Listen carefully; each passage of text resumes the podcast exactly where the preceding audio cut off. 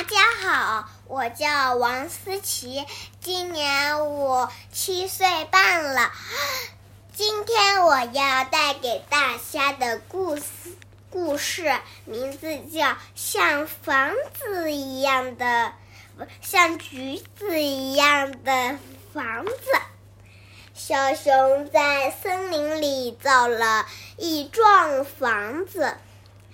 那是一幢美丽的小房子。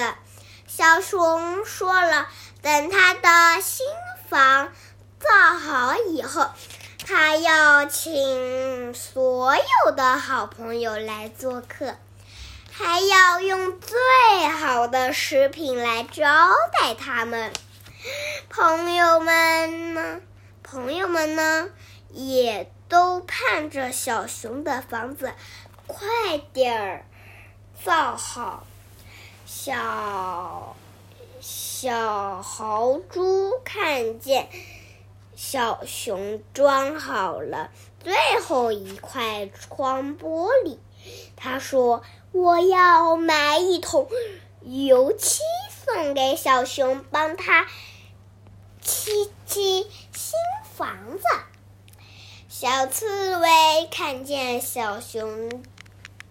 钉完了大门上的门槛，他说：“我要买一桶油漆送给小熊，帮他漆漆房子。”小兔子看见小熊做好了小屋四周的木栅栏，他说：“我要我要买一桶油漆。”送给小熊，帮他漆漆房子和栅栏。第二天，三位朋友都为好朋友小熊送来一桶油漆。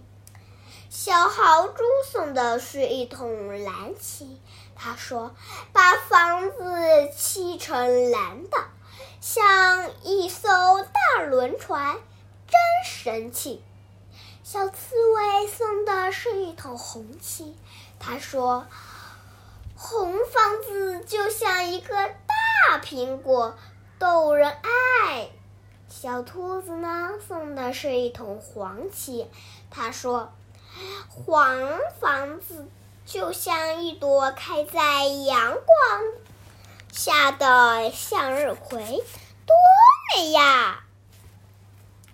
小熊看见朋友们的礼物，又高兴又发愁。他感谢朋友们的关心和帮助，但他不想把他的房子变成一艘轮船、一个大苹果或者一朵向日葵。小熊平时。非常爱吃橘子，他想把自己的房子漆成橘红色，就像一个大橘子。他还想把周围的木栅栏漆成绿色的，就像一丛绿叶子。这。多让人喜爱！听了小熊的话，三个小朋友，三个朋友都傻眼了。这时候，小熊的另一个好朋友小浣熊已小浣熊经过这里，他说：“不难，不难，这是容易决定的。”小浣熊提起桶，倒半桶黄漆，在红漆里搅和了一下，说：“瞧，这不就成了橘红色的油漆吗？”小熊、小刺猬、小兔子提着漆桶去油漆小房小。房子了，小浣熊再把剩下的半桶黄漆倒进蓝漆桶里，搅和了一下，说：“这不就成了绿颜色的油漆了吗？”小浣熊和小豪猪提着这桶漆。去油漆房子周围的木栅栏了。没过多久，一幢像橘子一样的美丽的、一样美丽的小房子出现了。橘子的周围还有一丛绿色的叶子呢，那是漂亮的。